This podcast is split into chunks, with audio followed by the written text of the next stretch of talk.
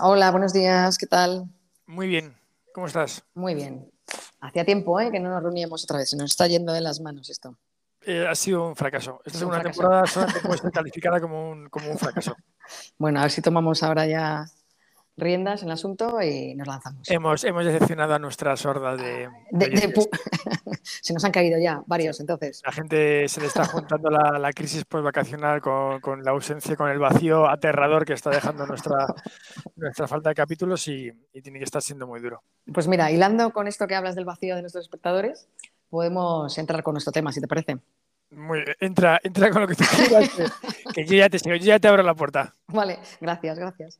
Pues mira, eh, te había propuesto hablar de, del Ikigai, que no sé si, si sabes lo que es o si nuestros oyentes, los múltiples oyentes saben lo que es.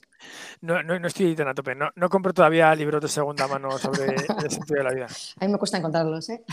Creas, es fácil. Bueno, pues es un libro de Frances Miralles y otro que no me acuerdo ahora con quién lo hace, ¿vale? Y el libro trata de cuál es tu propósito en la vida, ¿no? Viene a decirte que todos tenemos un propósito vital, que el propósito vital puede ir cambiando a lo largo de los años, Pero- no tiene por qué siempre el mismo. Pero Sí, el Ikigai es un concepto japonés. es un concepto japonés, ¿vale? Cuéntalo, cu- cuéntalo, cuéntalo bien para que te podamos seguir, por favor. Es un concepto japonés que es como propósito de vida, ¿vale? Es lo que viene a significar. No sé exactamente ahora si el Iki era vida y el Gai propósito, pero Bueno, en cualquier caso lo podéis mirar por internet. Sí. Cosa que yo no he hecho. En su momento. Sí, la, la- es que se, ha- se notado un bajón importante desde que no, No, tú no miras preparo- yo, ¿eh? O sea, desde que yo no traigo datos frescos, la verdad es Pero que espérate, lo, lo podemos ir mirando sobre la marcha. Bueno, en cualquier caso, lo que te digo, el Ikigai es el propósito de vida, ¿vale? Que no significa que el. que el- es un término japonés que. eso ya lo has dicho. Es, es lo único que has dicho, de hecho, del Ikigai. Calla, calla. Mira, es la razón, la razón de vivir o razón de ser, ¿vale? Pero bueno, que viene a ser eso, el propósito de vida.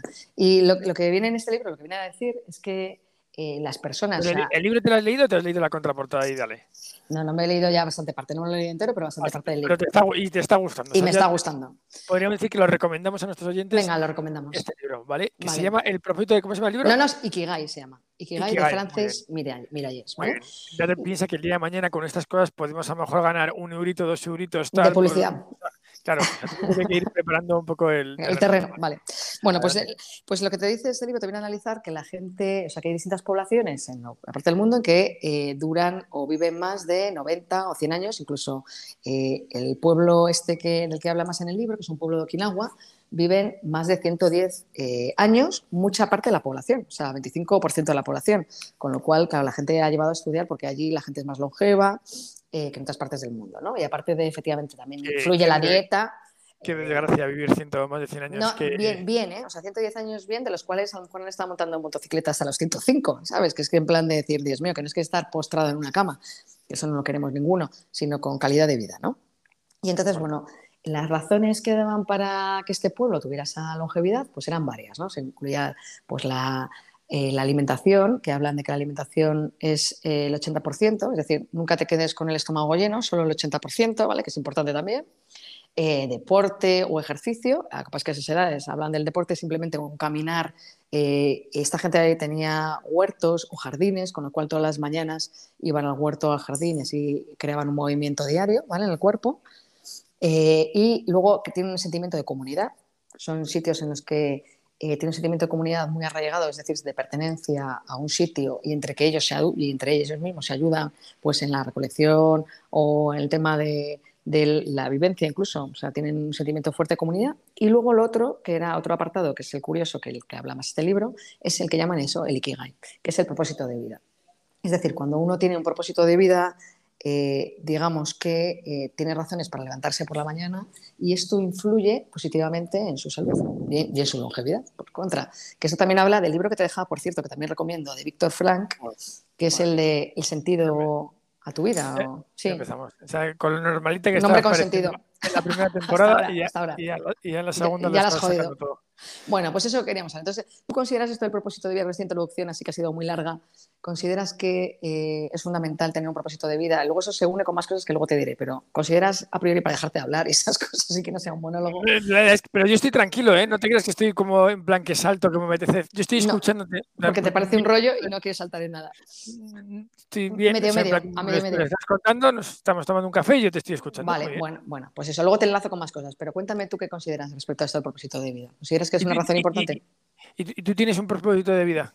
Bueno, yo estoy en ello, sí, lo estoy buscando mi propósito de vida, sí. Ah, no lo has encontrado. Bueno, es que lo normal, es lo que te digo, es que la gente no, no se pare ni siquiera a pensar cuál es su propósito de vida, ¿vale? Eso es lo normal. Con lo cual, efectivamente, puede haber algunas crisis, que eso te enlaza con lo que te iba a decir, que eh, de repente una pareja de una amiga pues está como en una depresión, en una crisis y tal, pero que puede pasar a los 40, a los 50, a cualquier edad, pero que normalmente viene generada a partir de esa edad, a partir de los 40, en que se, de repente toda tu vida que la has construido conforme pues a lo que tenía que ser, ¿no? Es en plan de, pues bueno, me he casado, o sea, he estudiado, tal, me he casado, he tenido hijos, patín, patatán, y de repente llega un momento que dice, bueno, pues esto que me tenía que hacer feliz, ¿no? Conforme piensa todo el mundo, pues no, no me llena, no, me hace feliz. ¿Qué pasa? ¿Qué me falta?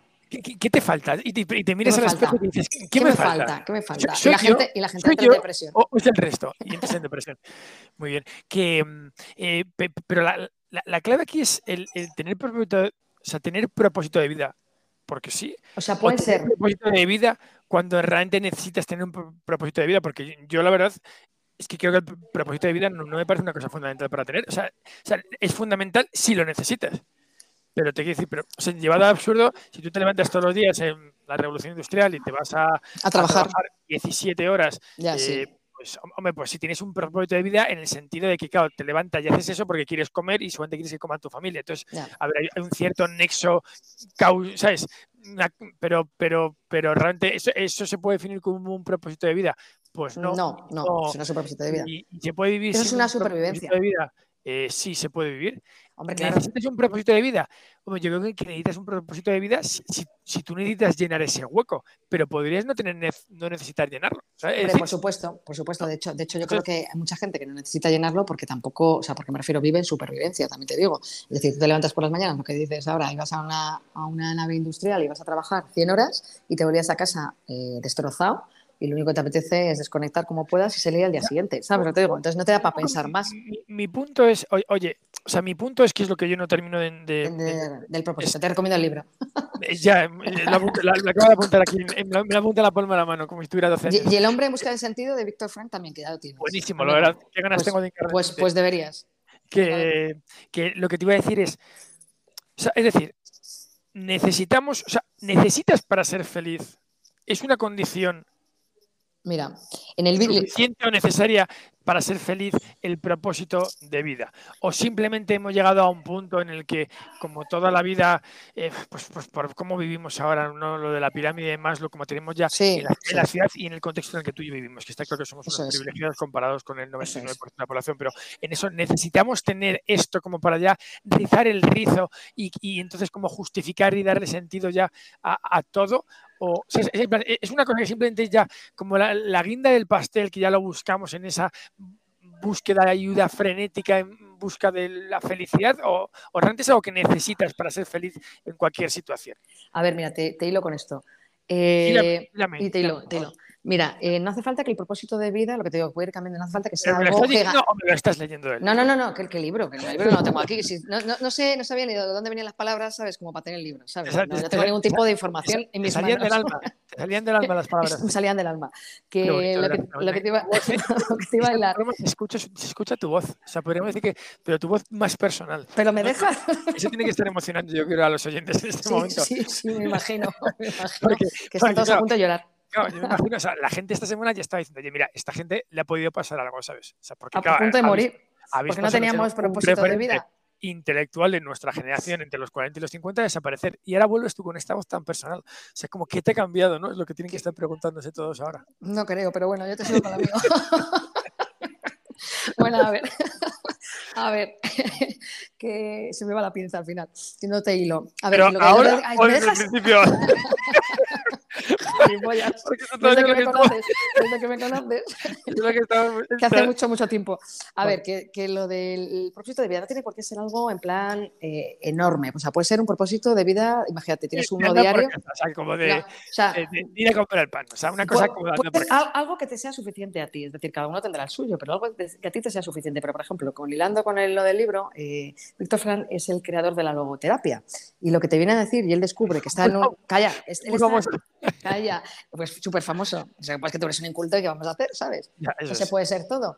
Pero eh, lo que te viene a decir el que él está en un campo de concentración nazi y, él descubre que la gente que tiene un propósito para vivir, para seguir viviendo, que ha dejado atrás eh, familia, que ha dejado atrás algo que hacer, cosas que hacer, incluso él, que es, eh, que es su, su, espíritu, que da igual lo sano, lo fuerte que estés, que si no tienes un propósito, moría la gente, entraba al campo de concentración y moría a los dos días. Es decir, esa gente no sobrevivía al campo de concentración.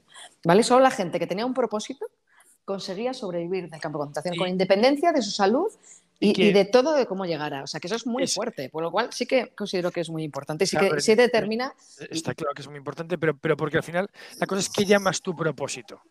O sea, ¿qué es, qué es propósito? ¿Qué es tener un propósito? Es una razón para vivir, al final. Es la razón que tengas tú para vivir, para levantarte por las mañanas. Si tú de repente vas a un campo de concentración y esa razón ya no la tienes, ¿sabes? Porque consideras que estás en una mierda de sitio que lo estás y que no tienes salida y te lo ves todo negro y consideras que no tienes razón para vivir, tardas dos días en morir. Aunque estés perfecto de salud.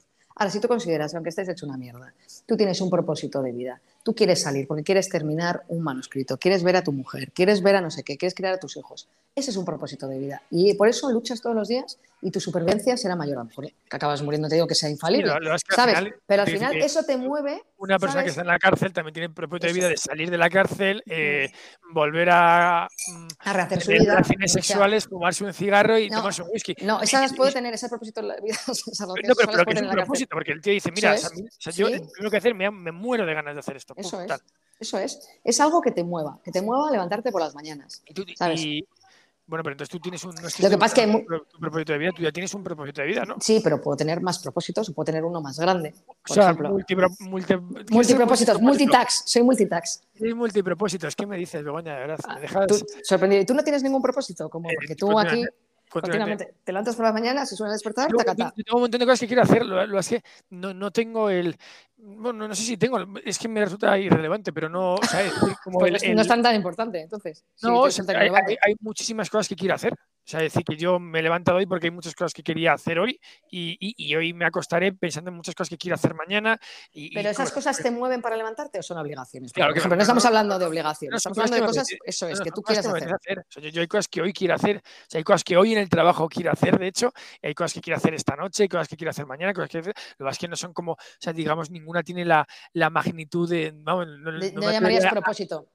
Claro. No, porque el propósito, digamos. Que mi vida es comer el domingo con, no, no, con mi familia. No, esos son planes que tienes. Sí, pero es que me dice mucho, o sea, y realmente me quitaría hacer cosas para poder ir el domingo a comer bueno. y me, me, acostaré más pronto el sábado para poder estar el domingo bien. Eh, bueno, ya veremos.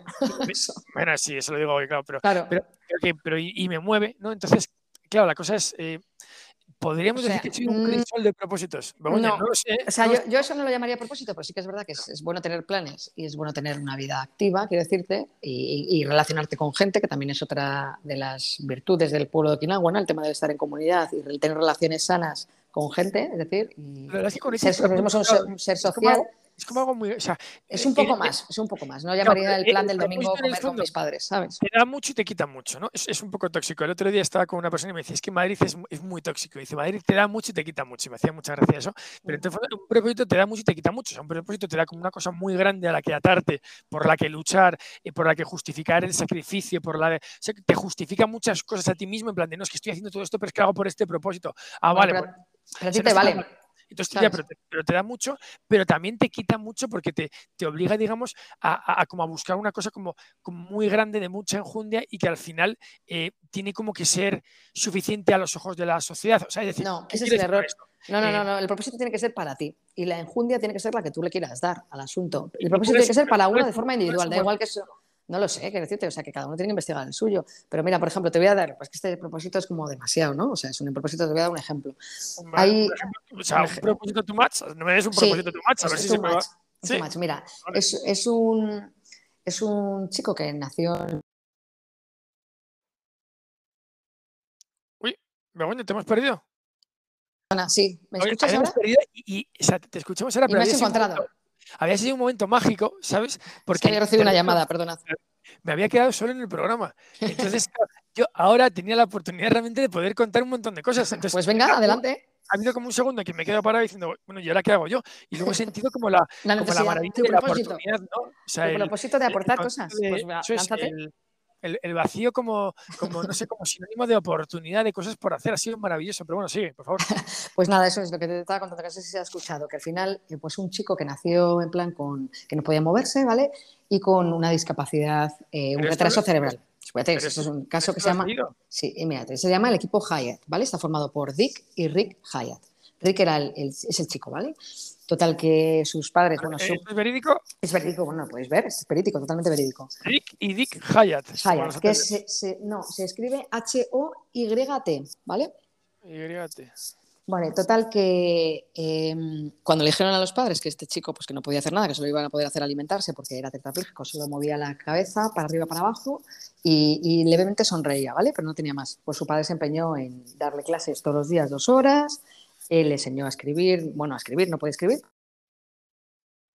Eh, y tal, total, cuando tenía la edad de 12 años, eh, buscaron un, pues a, través de una universidad un casco, ¿no? que le ponían el casco y a través del casco podía mover con la cabeza hacia arriba o hacia abajo el ratón de un ordenador, tipo lo de Stephen Hawking, ¿sabes?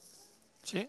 Y lo que pasa es que le dijeron que no era el mismo caso porque el de Stephen es un astrólogo que era súper capacitado y que su niño iba a tener retrasos, con lo cual iba a tener el mismo caso y que no iba a poder utilizarlo, ¿vale? al principio que no. Un astrólogo, aquí, hay poca fuente. Astrofísico, perdón. Astrofísico. Aquí, aquí hay poca fuente en este Astrofísico, Pero bueno, continúa, continúa. se me ha ido.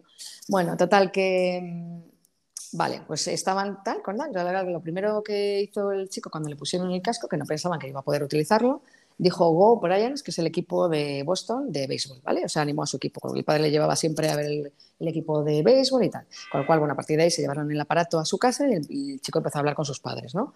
Entonces, total, que se enteró que uno había quedado tetrapléjico en su barrio y habían hecho una carrera y le dijo a su padre que si podía llevarle la carrera, que él quería darle una, una, carta al chico este que se había quedado tetrapléjico, pues para decirle que estaba ahí para lo que quisiera apoyarle y tal, que le había pasado por este infierno y que había salida, ¿no? En ese sentido. Total, que le llevó pues, en un carrito a correr, una carrera de 5 millas, creo que era.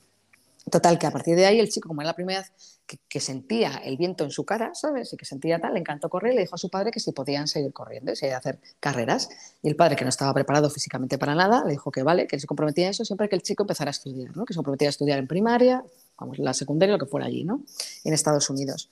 Dijo que sí, Total, que es famoso el equipo Hayat porque el padre se ha hecho maratones con el carrito de su hijo, quedando además entre los o sea, entre el 25% primero, o sea, no es que entrenar, entrenar, no es que quedara el último, esa carrera sí quedó el último en la primera, pero después no ha hecho triatlones con el chico, que el chico, claro, fue creciendo y fue ganando peso. Y nada, el padre ha muerto ya, pero el chico, por lo visto, estudió, eh, estudió, un, no sé si un grado universitario o algún tipo de formación, se dedica a programar aparatos de estos para otras personas con, que tengan algún tipo de discapacidad, con lo cual ese sí que era un propósito de los padres, ¿sabes? Eso es un súper propósito. No se dieron por vencidos y al final hicieron que su hijo, ¿sabes? joder, es que eso es, un ejemplo, mm, ¿sabes? Extremo pero es que lo pone muy difícil, digamos, porque, o sea, es decir, cuando tú estás en una situación.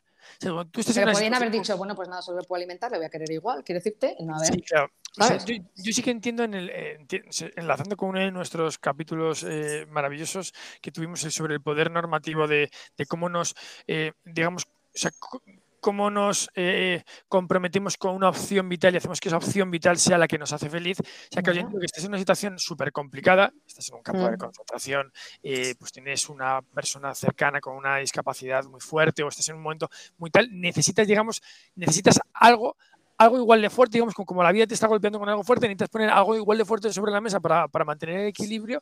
Y entonces, oye, y eso da sentido a todo, porque eso ya hace que todas las cosas justifica los sacrificios, pero, o sea, es, es como más grande que, ti, eh, que, que, tú mismo. ¿sabes? Ya, sí. algo, joder, vale, pero claro, es que tienes que contar este algo que, que, el 90% de los mortales nos hundiría en el suelo. Entonces tú, hostias, te repones y tal, ¿sabes? Pues no, es que un tío estuvo en un campo de concentración en Vietnam, no sé qué, tal, y, guay, te repones, tal. Pero, ya, pero por, eso ahora es más difícil, quizás. o sea, no es que sea más difícil, e, es que yo creo que en el final es como un equilibrio de, fuerzas, ¿no? En el sentido de que, de, que tú pones lo que necesitas poner. O sea, tú, tú vas andando lo rápido que necesitas para llegar al trabajo, no vas corriendo, ¿sabes? Entonces, y es un poco igual, necesitas propósito de vida como un gran propósito de vida. Pues, pues sí o no, pero, pero, pero también es que tú, si tu vida es una vida de ocio, una vida fácil, pues necesitas pequeñas pequeñas cosas, pero no tienes que a lo mejor amargarte porque no tengas un gran propósito, porque, porque a lo mejor no lo necesitas, a lo mejor simplemente vivir es, es, ir haciendo, ¿no? O sea, no, no necesitas Está claro que vivir es ir haciendo y que todo es paso a paso, pero yo sí que creo que, como comentabas tú con lo de la pirámide de Maslow, al final tenemos un, o sea, ya hemos pasado de la supervivencia. O sea, puedes vivir en modo supervivencia, que es decir, voy a trabajar, vuelvo. Te hemos vuelto a perder. Bueno, este es. Este otra vez, perdón, me relaciono con mis iguales. Ya. Me había quedado solas con nuestros oyentes, pero bueno, da igual. ¿Me has escuchado? No. Es tu momento. ¿Dónde te has quedado que te escuchaba? Refiero que al final que puedes estar en modo supervivencia, ¿sabes? Que vas a trabajar, vuelves, te relacionas con tus iguales y, después te entretienes pues con Netflix y te quedas y ya está, y pasan tus días, ¿sabes lo que te digo? Pero puede llegar un momento que pasando tus días y de repente, aunque en ese momento tú consideres que eres feliz, ¿sabes? De repente eso no te llena, ¿sabes? Notas que, que te falta algo y no sabes identificar qué es y a lo mejor es el propósito, ¿sabes? Simplemente lo dejo ahí. A lo mejor no, Ah, pero, pero, piensa también la perversión, porque yo imagino que, pues imagínate pues que ahora estamos en un momento, eh, la franja que cubrimos, que es desde los 30 y pocos hasta los 50, entre tú, entre tú y yo, eh, pues, pues, hay, mucha pocos. hay, mucha gente que nos, está, que nos, está, escuchando y que a lo mejor pues le falta pues que se levanta muchas veces y dices, ostras, macho, digo, no sé a dónde voy, estoy en el, corriendo por el trabajo, corriendo por los hijos, corriendo con mil obligaciones y, realmente no sé, si, no sé si me encuentro más feliz que ayer o me encuentro mejor. eso es una cosa que, pues bueno, pues puede pegar con el momento vital que tenemos, que tenemos todos. Pero, pero, pero no sé si el, como decir o promulgar que, un, que necesitas un propósito ayuda o, no ayuda. O sea, decir, eh, es decir, tener un propósito te ayuda, sin duda. De hecho, cualquier el propósito más absurdo te ayuda. O sea, si yo realmente me, he convencido a mí mismo que lo que quiero es em, hacer que en mi barrio no sé qué cosa y de repente toda mi vida es en torno a este barrio, pues la típica persona que quiere que su pueblo pase no sé qué cosa y se pasa 10 años luchando para que en su pueblo allá pase el río. Yo qué sé, o sea, que lo que sea, pues, pues conviertes eso en tu propósito y justifica todo pero que también que, a lo mejor es ponerse una meta muy alta para muchas personas porque no todo el mundo por su situación a lo mejor puede tener un... Pero no, no significa que el propósito sea así, pues el propósito puede ser que tú decidas que el propósito es educar a tus hijos de la mejor manera posible, ¿sabes? Y centrarte en su educación, aparte de tu vida laboral, ¿sabes lo que te digo? O sea, no tiene por qué ser un propósito tampoco imposible o grande o sea, eh, claro, es que estamos, estamos mezclando muchos tipos de propósitos. O sea, una cosa es el propósito de alguien que quieres hacer una cosa muy, pues como muy especial y otra cosa es, oye, tienes una obligación que es, oye, tú tienes que criar a tus hijos, tienes que educarles. Porque pero, pero, eso es una obligación, pero, no la tomas como obligación, la tomas como propósito, es decir, es distinto. Una cosa es como obligación y otra cosa es decir, yo quiero un propósito, quiero que una educación sea de una manera como yo considero. por ejemplo, involucrarte mucho más, hacer las cosas para tal. Y lo conviertes como en algo que das sentido a tu vida y dedicas muchísimo tiempo.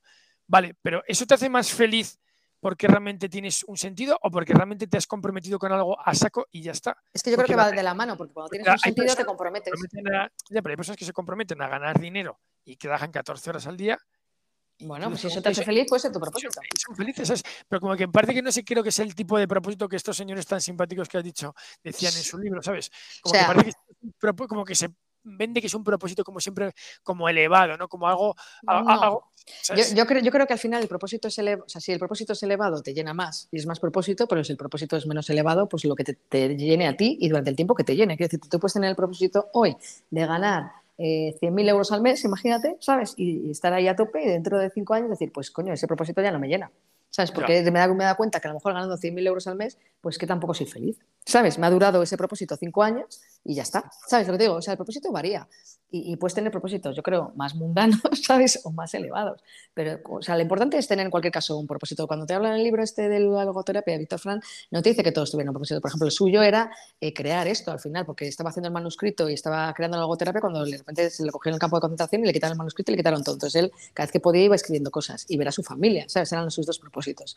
Pues al final hay gente que solo tiene el propósito de ver a su familia y eso era suficiente para mantenerlo con vida. ¿Sabes lo que te digo? Que al final cada uno tiene que tener pero al final, digamos, si, lo, si hacemos una especie, como, sea, como si lo desgranamos en lo más pequeño, ¿sabes? Eh, de todo esto, al final es, oye, que, tengas cosas que quieras hacer. es que y que te llenen, porque hay muchas veces que hacemos cosas que queremos hacer, pero luego no te llenan. ¿Sabes lo que te digo? No, te levantarías. Por ejemplo, esas, cosas te llenan para, imagínate, en el caso extremo de estar en un campo de concentración, ¿te llenarían para seguir viviendo? pues, pues la mayoría no.